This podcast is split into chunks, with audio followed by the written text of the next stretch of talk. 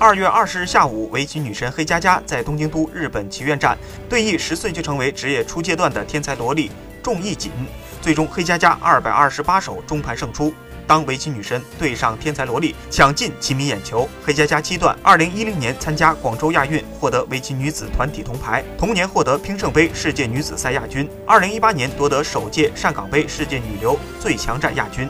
二零一六年底，黑佳佳正式加盟种子音乐，跨界演艺圈，成为艺人兼棋手。仲义锦初段，二零零九年三月二日出生于大阪，父亲是仲义信野九段。二零一八年十二月，通过日本棋院今年新设的英才特别录用推荐棋手制度，被录用为日本最年轻职业棋手。